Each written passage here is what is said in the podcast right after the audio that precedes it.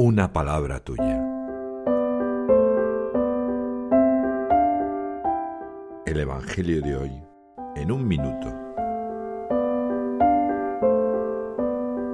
Juan en el tercer capítulo, del 31 al 36, narra el final de la conversación entre Jesús y el fariseo Nicodemo que hemos meditado estos días. Le dice Jesús, el que viene de lo alto está por encima de todos, de lo que ha visto y ha oído da testimonio. El que envió Dios habla las palabras de Dios, porque no da el Espíritu con medida. El Padre ama al Hijo, y todo lo ha puesto en su mano. El que cree en el Hijo posee la vida eterna, el que no, no verá la vida, sino que la ira de Dios pesa sobre él.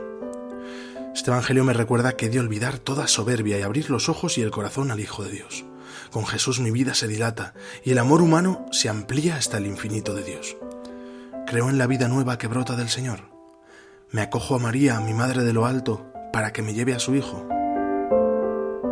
Hoy el Papa Francisco nos anima a ser testigos gozosos de Cristo resucitado, para transmitir alegría y esperanza a los demás.